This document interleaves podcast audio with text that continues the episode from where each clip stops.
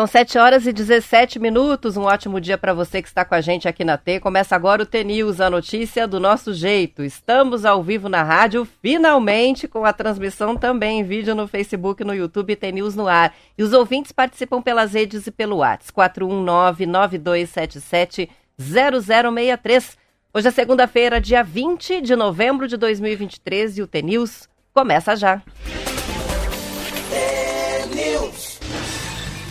Bom dia, Marcelo Almeida. Bom dia, Roberta Canete. 7 horas e 18 minutos. 18 minutos. E eu tentando explicar para os ouvintes o que aconteceu. Foi um problema que a gente teve aqui na rebimboca da parafuseta é. da mesa de som. Daí isso fez perder 100 mil ouvintes já, né? e daí como é que me segue no Insta e no é. Face? Hein? Não sou influencer? Eu sou influencer? Não influencer, né? Digital. Digital, não. não. TikTok, não. Você TikTok. só da, da, vida real. TikTok, eu, eu, nunca me vi cachorro. Eu nunca me vi igual um cachorro parado na frente da padaria vendo frango girar. Né? eu falei para tanta gente sobre essa sopa. Eu falei para tanta gente sobre dopamina, sobre endorfina, sobre sequestro da atenção. Muito legal. Nossa Senhora. E esse final de semana. É a fala é isso, mas você usa muito celular, né? E tava conversando com a minha esposa também. Falei, será que não dá para tirar um pouco, né? O celular dos filhos dela, lá, um filho mais novo, né? Aí fico vendo a minha filha também, de 15 anos, no celular, 16 anos. Eu falei, não, deixa eu parar que eu, eu tô em outro mundo, não. Eles ficam sem chão. Eu não faço parte desse mundo. Não é? É. A vida social tá inteirinha ali. Deus o livre ficar sem o WhatsApp. Deve ser bem legal ficar sem internet um tempo. Só não pode ficar sem rádio, né? Sem, rádio, rádio daí, nossa, o pessoal agonia. entrou em parafuso Meu, aqui. parafuso entrou eu, daqui a pouco já ia começar a beber. De certa forma, nos ajudou a nos sentirmos queridos, porque é. o pessoal estava desesperado aqui, cadê o programa? Então, é. enfim, tivemos é um problema técnico. Hein? Pode ser até que por causa do temporal, né? Final de semana a gente teve bastante chuva forte aqui em Curitiba.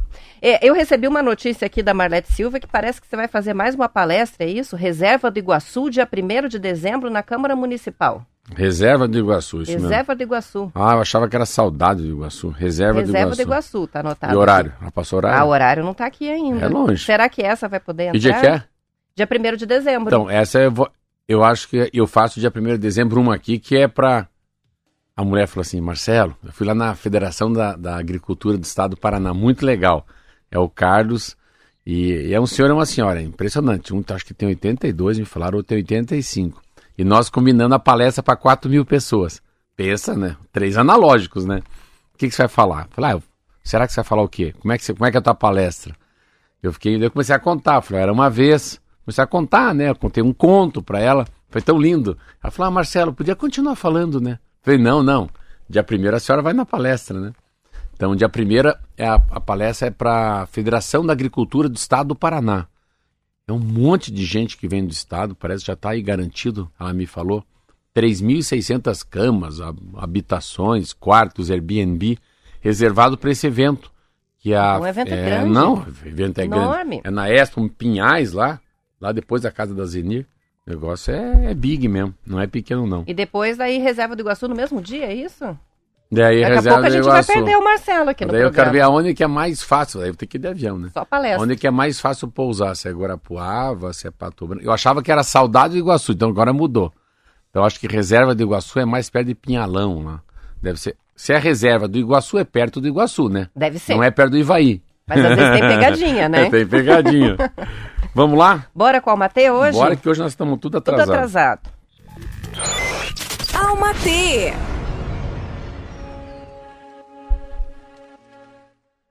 Despedidas. É, des é desafiador se despedir de algumas histórias que fazem parte da nossa vida. É difícil dizer adeus.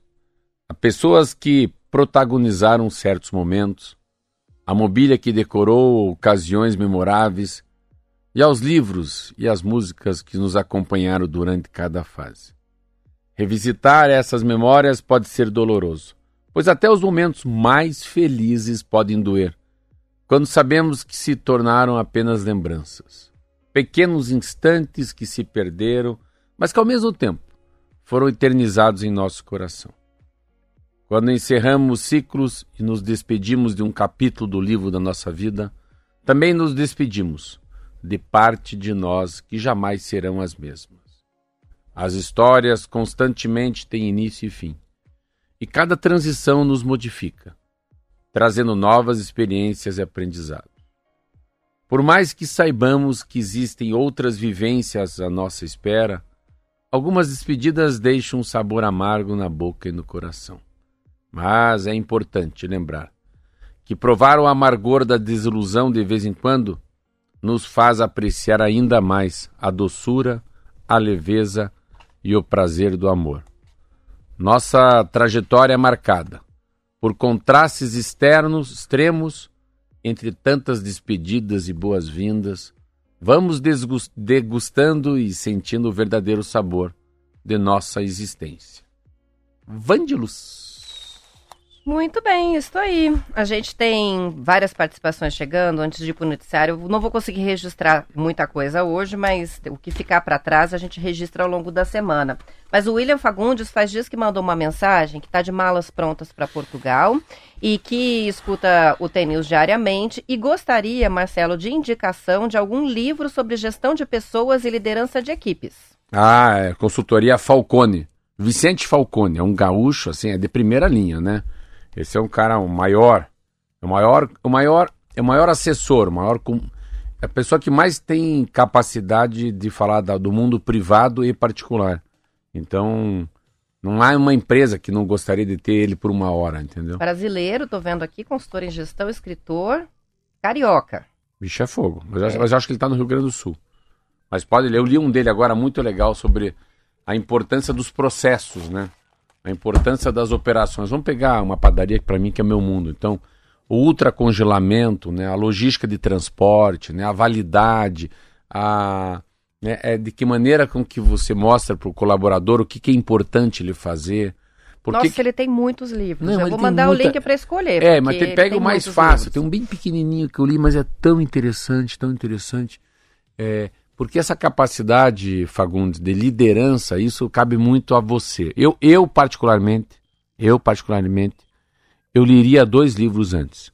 O Essencialismo e Sem Esforço. Esses dois são do mesmo autor, que isso também dá uma capacidade de você se entender que é mais importante primeiro você se liderar, né? Você saber o que, é importância e o que, que é, é, é urgente é, o que que de fato se, como é que se deve se colocar perante as pessoas. Se às vezes você lê um, um, livro e que se o livro te fizer muito bem, é capaz a partir daquele momento você começa a ser líder. Ser líder de você, que você começa a ter uma, como é que eu vou dizer, uma luz diferente, né? Então eu sempre digo, é, é, e é um assunto muito instigante, né? Liderança, né? Será que as pessoas nascem líderes, líderes ou vão se fazendo líderes durante a jornada? Para se tornar um líder, o que, que você tem que fazer? Eu sempre falo. Ter muita prudência. O que, que é prudência? Atitude. Tomar atitude, né? Tomar, não ficar numa bifurcação.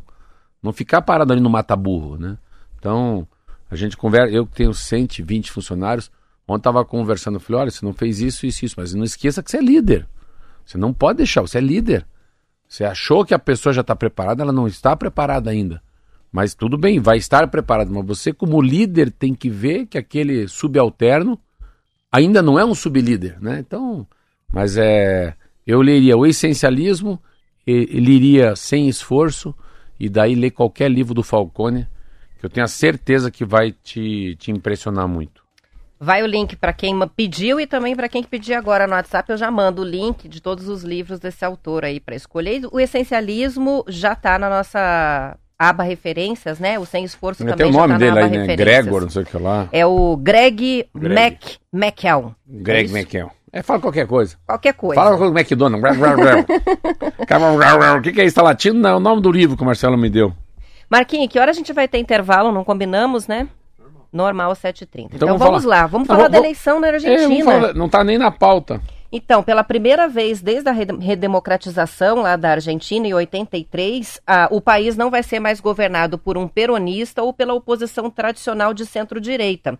Com a promessa de fazer cortes radicais para reduzir o tamanho do Estado argentino, Javier Milei rompeu a bolha e é o novo presidente do país a partir do dia 10 de dezembro. O candidato de extrema-direita derrotou o governista Sérgio Massa com uma vantagem histórica mesmo sem contar com a máquina do governo peronista, especialmente o apoio de prefeitos e governadores espalhados pelo interior da Argentina. Com 99% das urnas apuradas, Milley teve 55,5% dos votos e Massa 44,5%. A maior vantagem de um candidato à presidência ah, nas eleições recentes da Argentina e uma derrota histórica para os peronistas. Milley teve 14,5 milhões de votos ante 11 milhões e meio de massa. As informações são do Estadão. Ah, ele é um cara assim, pensa, ele não, ele não foi nada na vida pública, está num pequeno partido, ele é um economista, dizem, né? Quem sou eu para dizer que é um economista medíocre, né? Mas é um belíssimo comunicador. Olha aí. Olha eu aí, ó. Sou um engenheiro meio medíocre, mas um belíssimo comunicador. Vai construir um prédio e derruba o prédio. Mas assim, ele é um belo comunicador, mas ele é um cara que tem pouca bagagem. Ele é um super hiper direita, é um pouco assim meio deixa a cadeira ao lado sem ninguém, sai com a motosserra na rua, é meio exagerado, né? Ele quer fazer uma coisa que já foi feita, ele quer no fundo fixar, né? Que ele quer uma espécie de dolarização, né? Da, da moeda argentina, já aconteceu isso lá atrás, há muitos anos com o Carlos Menem. Ah, ele é um cara que é um cara que xingou o Papa, isso acho importante, para mim é muito grave. Xingou o Papa Francisco, que é argentino, outra coisa que ele não tem também, ele não tem o Congresso Nacional. Vamos comparar as pessoas que são de, são de direita ou ultradireita. De direita, né? Donald Trump é de direita, a Bolsonaro é de direita, a, e esse Javier é de direita. A diferença é que aqui no Brasil, pega um exemplo, próprio é, Bolsonaro, Bolsonaro rapidamente já compôs com o Centrão. Então, é muito fácil que esse cara não fique no governo. Porque os peronistas, né, são a maioria dentro do Congresso Nacional.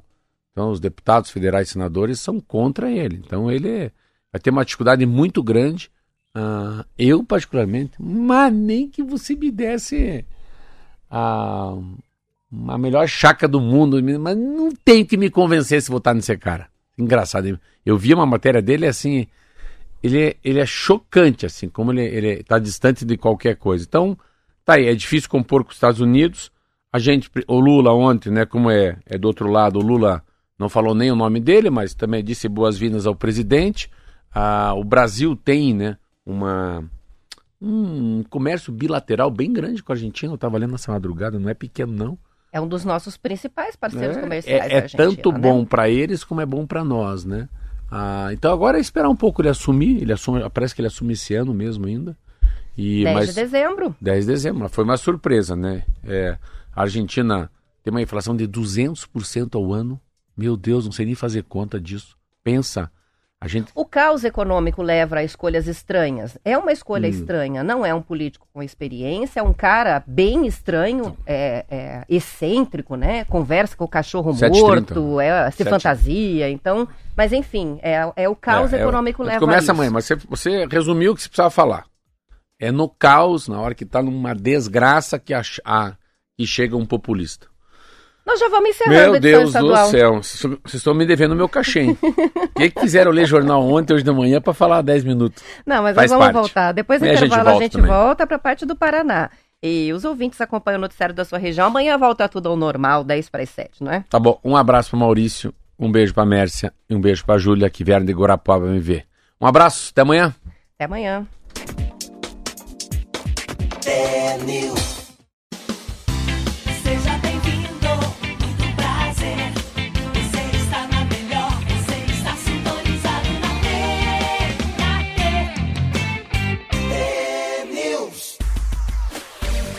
São 7 horas e 34 minutos e a seleção brasileira deve ter duas mudanças para enfrentar a Argentina amanhã às 21h30 no Maracanã. Partida válida pela sexta rodada das eliminatórias para a Copa de 2026. Ontem, Marcelo, em atividade na Granja Comari, o técnico Fernando Diniz repetiu a formação testada no dia anterior, com as entradas de Carlos Augusto e Gabriel Jesus. O atacante do Arsenal substitui o Vini Júnior, que foi cortado por lesão na coxa. Antes de iniciar o trabalho tático, Diniz reuniu 13 atletas. Assim, se não houver nenhuma mudança de última hora, o Brasil vai a campo com Alisson, Emerson Royal, Marquinhos, Gabriel Magalhães e Carlos Augusto, André e Bruno Guimarães, Rafinha, Gabriel Jesus, Rodrigo e Gabriel Martinelli. Depois da derrota para a Colômbia, o Brasil caiu para o quinto lugar na tabela das eliminatórias, correndo riscos de sair da zona de classificação à Copa do Mundo se perder agora para a Argentina. A seleção brasileira fechou os cinco primeiros jogos das eliminatórias com sete pontos, duas vitórias, um empate e duas derrotas. Essa é a pior marca da seleção na história da competição com esse recorte. Desde a classificatória para o Mundial em 94, o Brasil disputa pelo menos cinco partidas e a pontuação em nenhuma delas é, foi tão baixa. As informações são do Globo Esporte. É, a Argentina chegou por último, chegou, depois acabou em primeiro, né? Então acho que nem é mais tanto importante. É. Nossa, é. ele foi tão bem, não lembra? Ficou em primeiro colocado sozinho. O Tite chega lá e dá uma fiasqueira na Copa. Copa é difícil, né? Mas eu acho que o Brasil vai fazer um jogo assim, o jogo da vida, né? É, é uma é a volta por cima. É interessante, né? Porque o Fernando Diniz está na, na, Libertadores, né? Ganhou a Libertadores, Sim. né? E ao mesmo tempo, mas eu acho que ele pode, ele não, não, com certeza ele não é o técnico da seleção brasileira, né? Porque acabou com muita derrota. Estão esperando aquele cara do Real Madrid. Mas que legal o Maracanã. Falando em Maracanã, tá vendo uma matéria que é interessantíssima, né? É, como o futebol tem uma relação diretamente com dinheiro, né? Com grana, com salário, com os craques, né? Com estrutura. Manchester City, que é o time que o Fluminense vai pegar, tem a maior folha de história do futebol inglês, 500 milhões de dólares por ano. O City está apenas atrás do Barcelona no gasto com salários de seus jogadores, mas ao contrário da super equipe espanhola, o City não sofreu uma crise financeira como resultado. Olha, 500 milhões, não dizer que está 5, é 2,5 bilhões de reais. O, o Palmeiras, só para você ter uma ideia, o Flamengo gasta 420 milhões. Eles gastam 2 bi 500 milhões. E são cinco, cinco Flamengos. O, o Flamengo 420, o Palmeiras gasta 240, o Corinthians 216. O Fluminense, que vai pegar esse Manchester City, então pensa, 2,5 bilhão, eles estão. O Fluminense tem gasto bem mais 96 milhões por ano. 8 por mês. Então, um gasta 2,5 bilhão, que é 2 bilhões e 500 milhões, e o Fluminense 100. Pensa, ele é 25 vezes gasta mais. É muita diferença, é muita né? coisa, né, do futebol, impressionante, a gente fica olhando assim, o que significa. Queria ver o salário de cada homem desse. Por isso que ainda eu falei para você que o futebol pode estar tá acabando, né? Com a história desse pessoal muito rico, esses shakes, né? comprando esses times americanos, comprando todo mundo. Você vai atrás do. Ha, você vai atrás aqui quem é? Não tem jeito, né? É aqui, ó. Quem que pode ser? Piriri, piriri, piriri. Amparados pelos gastos luxuosos de seu proprietário, o cheque. O shake? Cheque? É cheque? Faltou ir aqui. Será? O cheque Mansur bin Zayed al-Nalahin, irmão do governante dos Emirados, dos Emirados Árabes Unidos, na temporada passada, o City ganhou o terceiro campeonato seguido da Premier League, a FA Cup, seu primeiro título na Champions League, feito triplo de, que apenas uma equipe inglesa havia conquistado. Tá aí. Cheque. É shake, né? Eu acho que sim, mas não tenho certeza não. O cara escreveu o cheque, hein? Acho que porque ele tem cheque com X, sabe? Ah, por que não? Hum. Ah, é cheque de, de cheque. De, de money. de money. Mas com tá X? aí. É cheque com X. Veja se é. Não, é shake, né? É, eu acho que tá. Faltou ir, né? Sim, acho que sim. Cara do Estadão comeu bola. E uma outra coisa que eu tava falando de manhã aqui, que é bem legal, antes de começar com a matéria aí, e pelo amor de Deus, hein? Só chuva, hein? Chuva e raio e Era sol. Era isso mesmo e... que eu ia falar, da virada e do gente tempo. morrendo no Maracanã, lá no show, meu e, Deus E aqui no Paraná a gente também teve, né? Tem ouvintes falando sobre é, vendaval temporal em Ponta Grossa no fim de semana. A gente teve chuva forte aqui. E interessante que o Toninho de Campo Mourão falou e que outras regiões do estado também registraram a fumaça do Pantanal que chegou aqui. Olha. Campo Mourão ficou encoberta, segundo o Toninho, e durante o fim de semana algumas fotos circularam, né, da fumaça densa nas cidades paranaenses uhum. em função da queimada no Pantanal. Legal, né, que a gente lembra que quando você fala de fumaça que vem de lá, uma das matérias mais interessantes, assim, instigantes que eu li na minha vida são os rios voadores. Meu Deus do céu. A história dos rios, né, de água que voam, né? Na Amazônia. Os corredores, né, corredores, de umidade. É, Sem eles, teríamos um deserto é. aqui. Mas é uma matéria muito legal que eu quero falar assim, ó. Freiras têm confronto físico com ativistas contrário à obra de igreja na França. Manifestantes ocupam a construção em parque natural e ordem católica tentou tirá-los à força do local. Se as pessoas enxergar essa foto, Roberto, é tão doido, tão doido isso, que assim, é, parece um filme, sabe? O padre, as freiras, a freira em cima do, da máquina Caterpillar, o povo correndo, um já querendo bater no outro. Eu falei, meu Deus. Mas é, essas matérias que é, que é legal, é uma história, uma boa história, ó, na parte do jornal.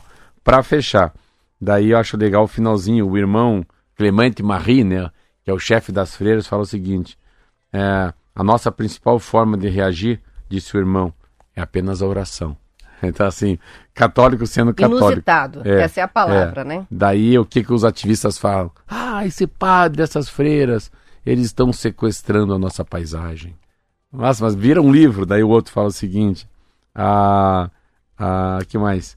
Ah, ecologia como desculpa, porque são fundamentalistas anticatólicos. Daí o cara já vai para outro lado. Mas é muito interessante essa foto, eu guardei esse jornal para ver isso aí. E daí, o que, que temos de bom, hein? Então, eu vou falar sobre a virada do tempo, mas antes só. Ah, deixa eu falar você outra. sabe que aqui é conhecimento. Você nem falou a segunda divisão, né? Não, não. Nós vamos falar sobre a palavra shake. Tá certo. Tá certo também. Olha só. Cheque, X-E-Q-U-E. Sim. Shake, X-E-I-Q-U-E. Ou shake, como eu conhecia, S-H-E-I-K. As três palavras estão certas. É mesmo? Então, quando a gente. É, próxima vez que a gente lê. Tá. O cheque, primeiro com X já entendi, que é o meu. É XZ. Outro como é que é? Tem um I no meio daí. Shake, com Q-U-E também. Tá. Também tá certo. Tá. E a outra é a que a gente usa mais, que é com S-H-E-I-K. Shake. Ah, ah, shake. Essa é a que a gente tá mais ah, acostumado. Mas daí shake Mas com, com, cheque, ca- com camudo. cheque, do jeito que Shake você o fala. camudo. S-H-E-I, Isso. cada quilo. Então, as três formas estão corretas. É. Então- Qual shake você quer ser, Marquinho? O que tem. Ah, Ah, não, não, não, não, não. Deixa eu arranjar algum.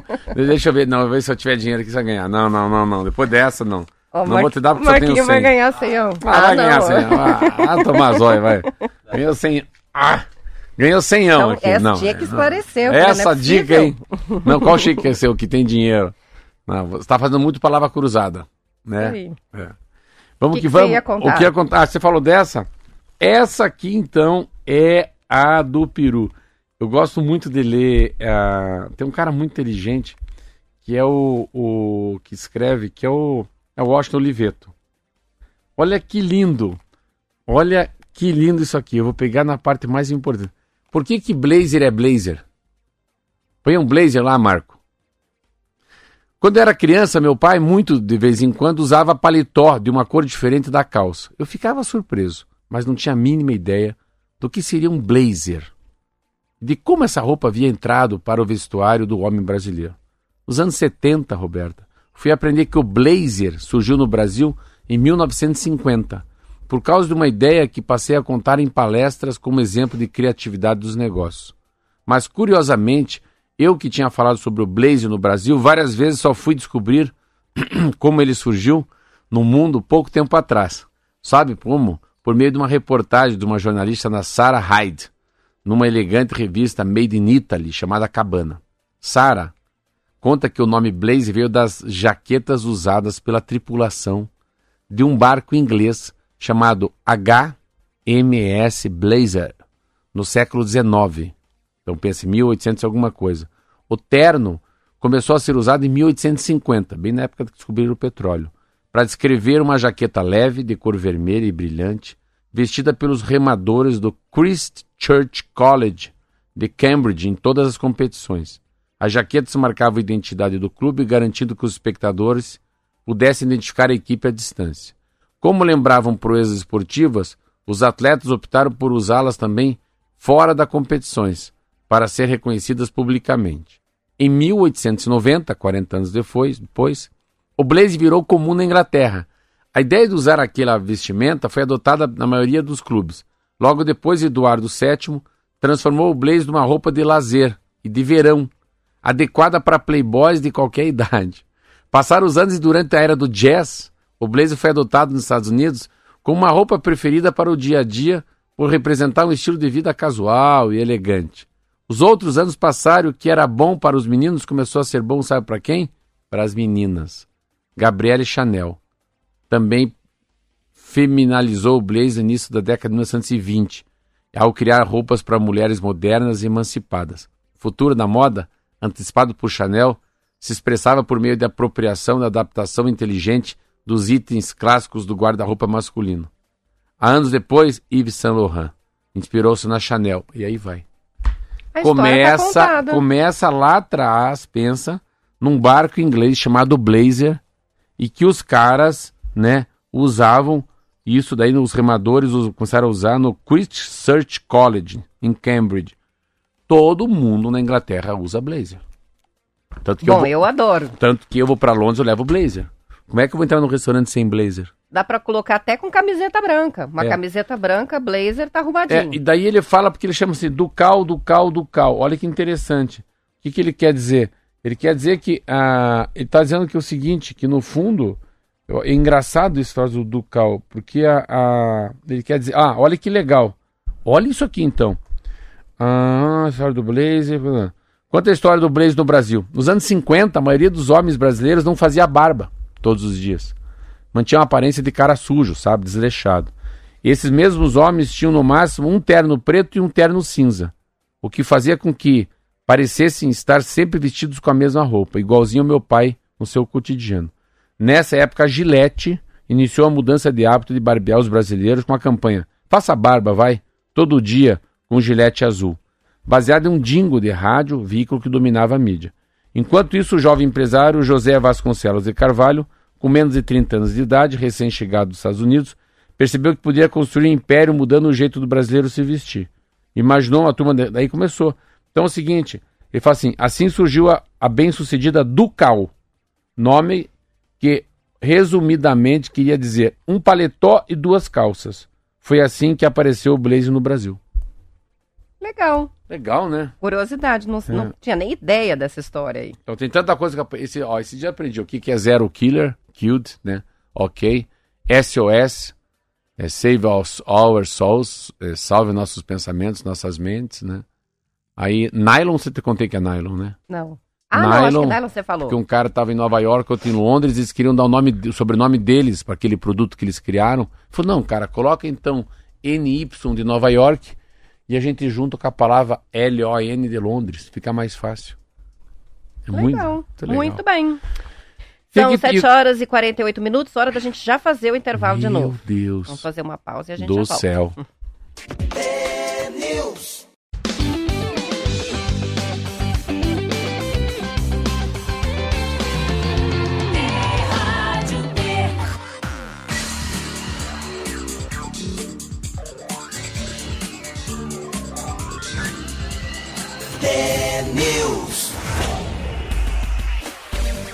São 7 horas e 50 minutos. A partir de hoje, o programa Desenrola Brasil entra na nova fase. A faixa 1 do programa, destinada à renegociação a devedores com renda de até dois salários mínimos ou inscritos no cadastro único dos programas sociais do governo federal, passa a renegociar dívidas de até 20 mil reais.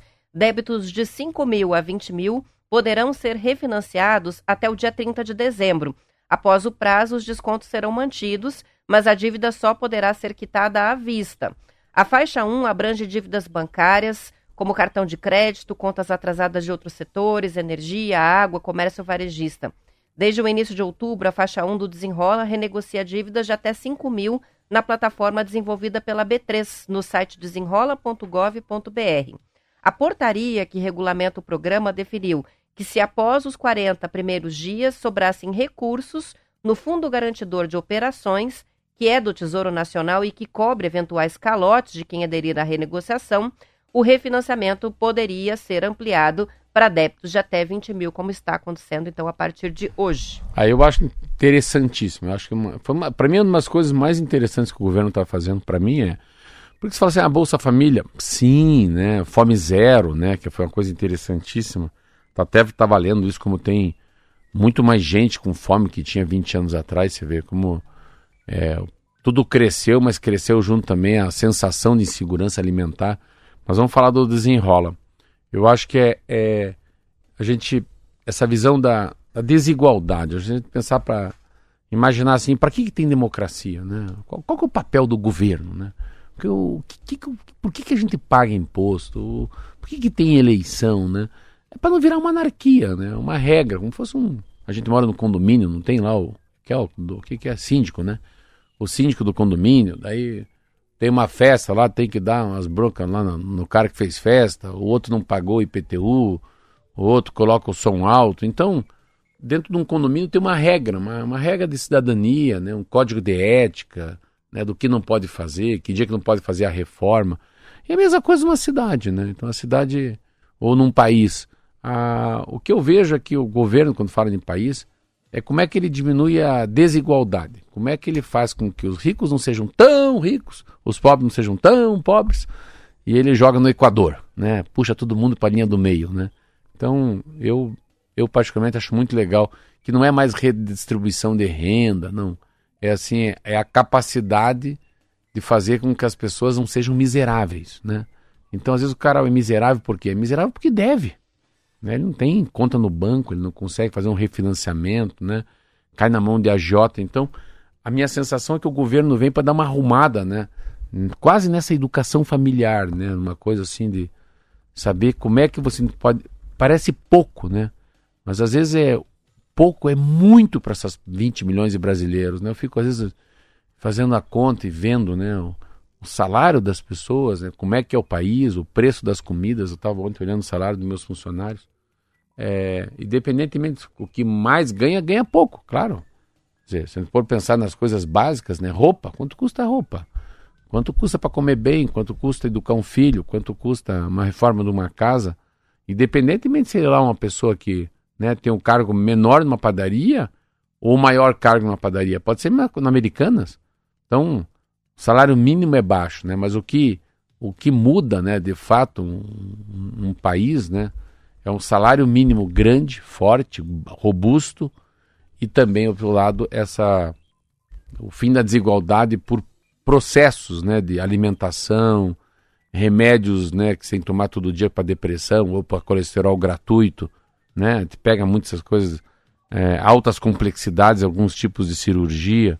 Então, o Brasil, por ser tão grande, tem coisas muito interessantes. assim. E graças a Deus, a, o próprio Bolsonaro, que é da direita, não tirou isso, né? até aumentou, pensando que isso poderia ganhar a eleição. Então, a gente não pode falar que o Brasil não teve continuidade em todos os processos de desigualdade da pobreza, independente que foi um, um presidente da direita ou agora o, o, o Lula um cara da esquerda.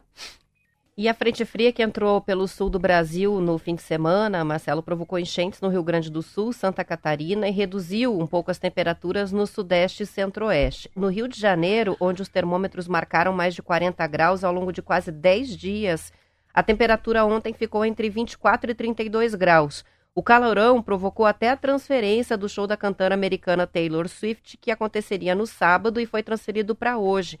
Na sexta-feira, com uma temperatura de 43,5 graus e a sensação térmica passando de 50 graus, uma estudante que estava na plateia do show, a Ana Clara Benevides Machado, morreu.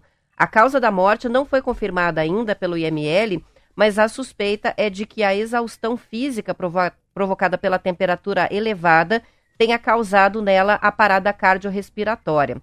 A própria Taylor Swift parece estar passando mal em alguns vídeos feitos por fãs é, é, horrível de ver as imagens do show das pessoas com o celular pedindo água, né? É, houve um, um, uma falta de abastecimento é, de água mineral durante o show, com essa temperatura de mais é. de 50 graus de sensação térmica, e o pessoal que tentava se deslocar para ir buscar água não conseguia. É, mas eu li então, uma coisa um muito caos, ruim né? disso. Você leu essa matéria? Não. A matéria é sobre o show? Não, que não pode entrar com água. Sim.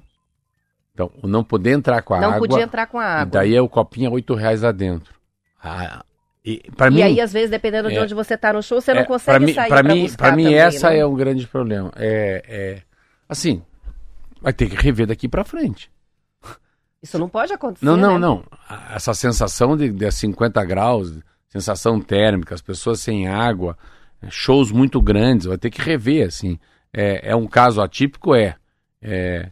Imagina quantas pessoas passaram mal. Essa morreu, pode ser que tenha uma comorbidade, ela estava muito sem se alimentar, pode ser vários fatores, mas que a gente não pode culpar essa própria menina que morreu. Mas também não pode culpar o show. Ah, ela é.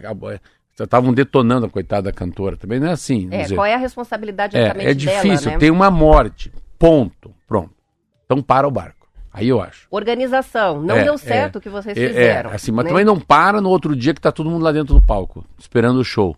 Cara, isso é Faltando uma hora para começar Cara, a apresentação, isso, aí cancela a Isso é uma debilidade, né? Isso e daí morreu uma pessoa, mas também do lado de fora, em briga, né? Então, é. Envolvendo. Mas assim, a gente tem que ver assim, é, o tamanho dessas coisas, Robertas. Quantas mil pessoas estavam envolvidas, né? Por que, que o menino morreu lá na praia? Parece que o, ladrão achou que ele ia reagir. Então podia ser eu, podia ser outra pessoa, não tá ligado ao show. Mas como ele ia no show, então o show é o problema da morte do menino que estava deitado lá em Copacabana. O show é o problema da morte da menina? É, mas assim, mais gente pode morrer. Então, para, para, para o caminhão, né? Todo mundo cai, né? Aquele freio da inércia, o que, que elas vão fazer daqui para frente? Porque assim, hoje o Rio de Janeiro está colocado em todos os jornais do mundo como um caos. Então, assim, o quanto essa matéria mal discutida, esse assunto mal discutido, pode reverter num, num Réveillon pior, num Natal, no número de pessoas que viriam para o Rio. Então, mas assim, não dá. É, eu acho que é uma. A gente precisa. nós, seres humanos, não tem saída, Roberto. Nós, nós estamos colhendo o que a gente plantou. Se a gente fizer uma. uma- uma- se aprofundar um pouco nesse assunto, não tem o que pare, mas, Roberta. Eu hoje estou instalando ar-condicionado na minha casa. Não, se tiver mais um pico de calor daquele no dia 25 de dezembro, meus convidados vão ficar, vão ficar igual no show dela, vão desmaiar tudo lá. Tem que pôr na água gelada. Então, assim, a gente, de fato, a gente vira esse ano é, com o pensamento, o que, que a gente tem que fazer como ser humano para tentar, de alguma maneira, aí somado todos os indivíduos do Brasil, do mundo, que na coletividade vai ter um resultado, entendeu? Isso aí. São 7h59, hora da Meu gente Deus encerrar já. Foi rapidinho hoje. É, também. Entramos aqui 7h20. Muito tarde. Nós Mas, entramos enfim, 30 minutos depois, né? 30 É, foi muito tarde. Mas enfim, amanhã a gente retor- re- retorna à normalidade. Aos ouvintes, boa segunda-feira, bom início de semana e até amanhã. Tchau, tchau. Até amanhã.